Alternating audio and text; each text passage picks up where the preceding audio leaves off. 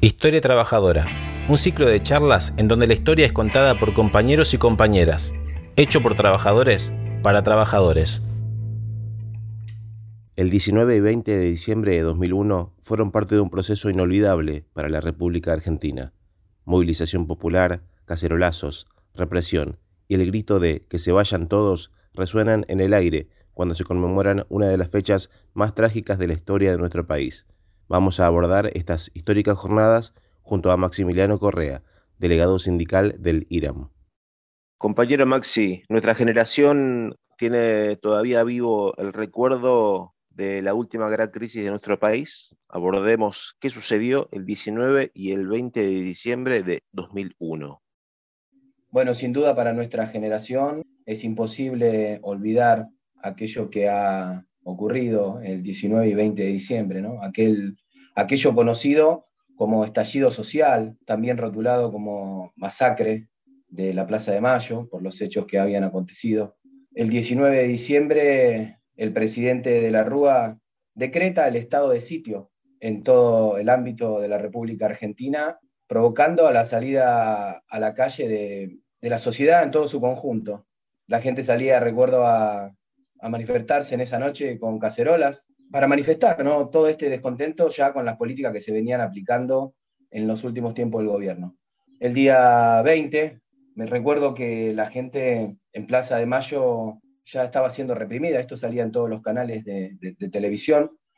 Yo estaba en mi casa mirando lo que ocurría con mi familia y realmente con una preocupación extrema por el nivel de agresividad que la policía en ese permiso que le otorgaba al estado de sitio, reprimía a todos aquellos que se manifestaban en contra no solamente de la declaración de estado de sitio, porque vale, vale la aclaración que muchos de ellos ya habían, habían estado presentes en aquel tiempo del proceso de los años 78.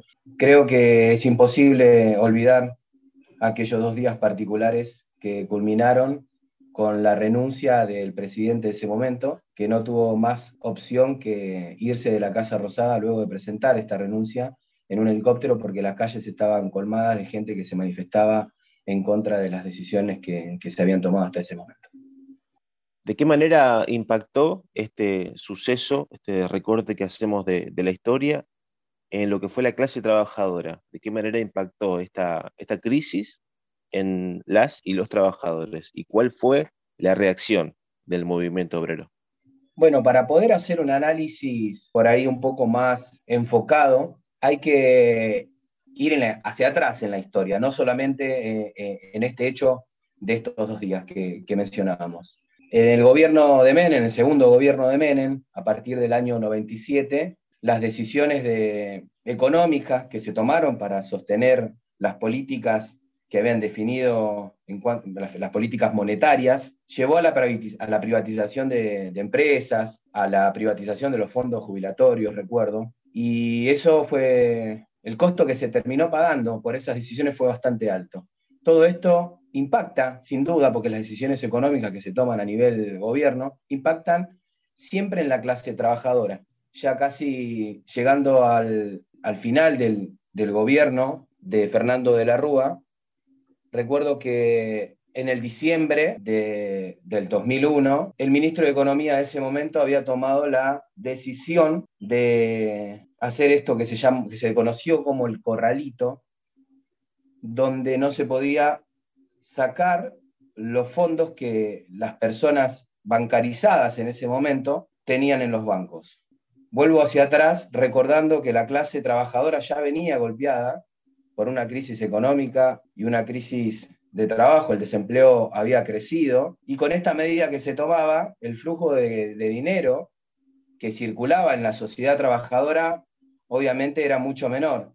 Imaginemos que la clase más golpeada fue aquella que no estaba registrada, que vivía el día a día del trabajo conocido como informal, de las changas. Acá en un paréntesis cuento una, una historia bien personal. Mi papá en, los 90, por estas privatizaciones, había perdido su trabajo. Él trabajaba en IPF, la presidencia de Carlos Menes había vendido a capitales privados y una de las primeras decisiones que, que tomó esa nueva administración fue despedir, en la cual mi, papá quedó sin trabajo y de ahí hasta esta época realmente habíamos sido muy golpeados por las decisiones económicas de este tiempo que contaba. Mucho más en ese diciembre, imaginemos una persona que vive de, las changas, al no haber dinero en la calle, como muchas otras familias de los barrios más populares de la provincia de Buenos Aires, se encontraban realmente en crisis. Recuerdo que la clase trabajadora, casi sin tener posibilidades de, alimentarse, se manifestaba en las calles. La CGT había acompañado también con, con paros que realmente tuvieron un alto impacto y porque no solamente los trabajadores de empresas se plegaban, sino también sectores del comercio, recuerdo, sectores de, de, otras economías no tan voluminosas. Obviamente, ya cansados de estas medidas, se manifestaban para hacer sentir su descontento con las decisiones políticas que se estaban tomando en materia de economía. Miramos a la historia para, aprender y este tramo de, ella, ¿qué nos enseña a nosotros y nosotras de cara al futuro? ¿Qué podemos aprender del 19 y el 20 de diciembre de 2001? Bueno, siempre mirar la historia nos, nos sirve para intentar no repetirla.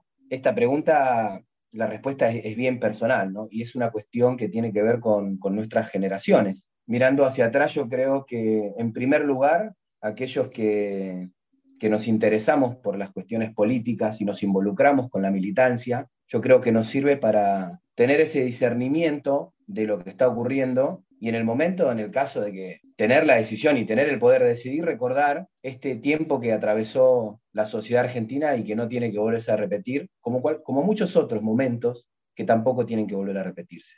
En segundo lugar, me recuerda, y esto me alegra mucho como militante sindical, que el poder siempre está en el pueblo, el poder real, porque este hecho histórico de la gente saliendo a la calle, haciéndole entender a la clase política el descontento que tenían con las decisiones fue importante y crucial para que se desencadene este cambio en la sociedad. Este cambio, digo, la renuncia de un presidente para que después pueda traer esperanza a algún otro, como ocurrió a partir del 2003. Y en tercer lugar, yo creo que nos sirve para entender que nunca las decisiones de conducción de un país tienen que tomarse de forma mesiánica, por así decirlo, sin entender el impacto que ella puede tener en todo el entramado social. Porque aquellas decisiones que, fueron tomadas del, presidente, entendiendo que no iban a hacer ningún tipo de daño en la sociedad, a la luz de, las evidencias podemos ver que, no ha sido así. Decretar el estado de sitio, impedir que se quite, que se saquen los fondos de los bancos, fueron decisiones que se tomaron desde un escritorio, seguramente sin pensar que toda una sociedad podía ser afectada. Muchas veces la búsqueda de resultados deja de lado la necesidad de la clase trabajadora. Y bueno, como para terminar, me gustaría contar un poco de este presente, que tiene que ver con aquello que ocurrió.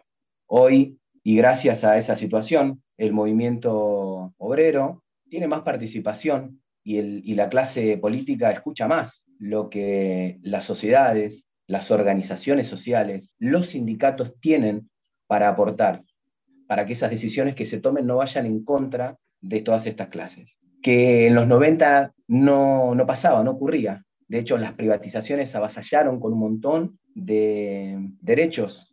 Por eso es importante esto que, contábamos. El poder está siempre en el pueblo, no en el funcionario de turno.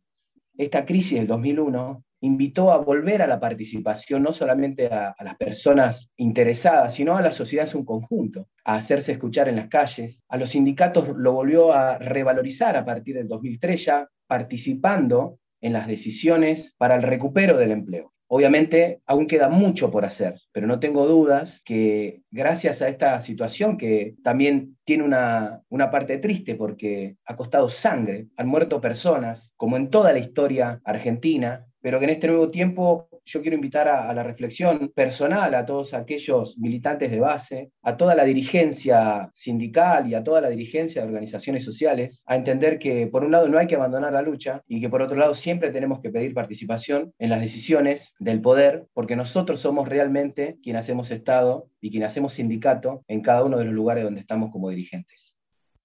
El tema de este episodio lo dejamos acá. No olvides seguir las redes sociales de UTEDIC Capital Federal. Hasta la siguiente charla.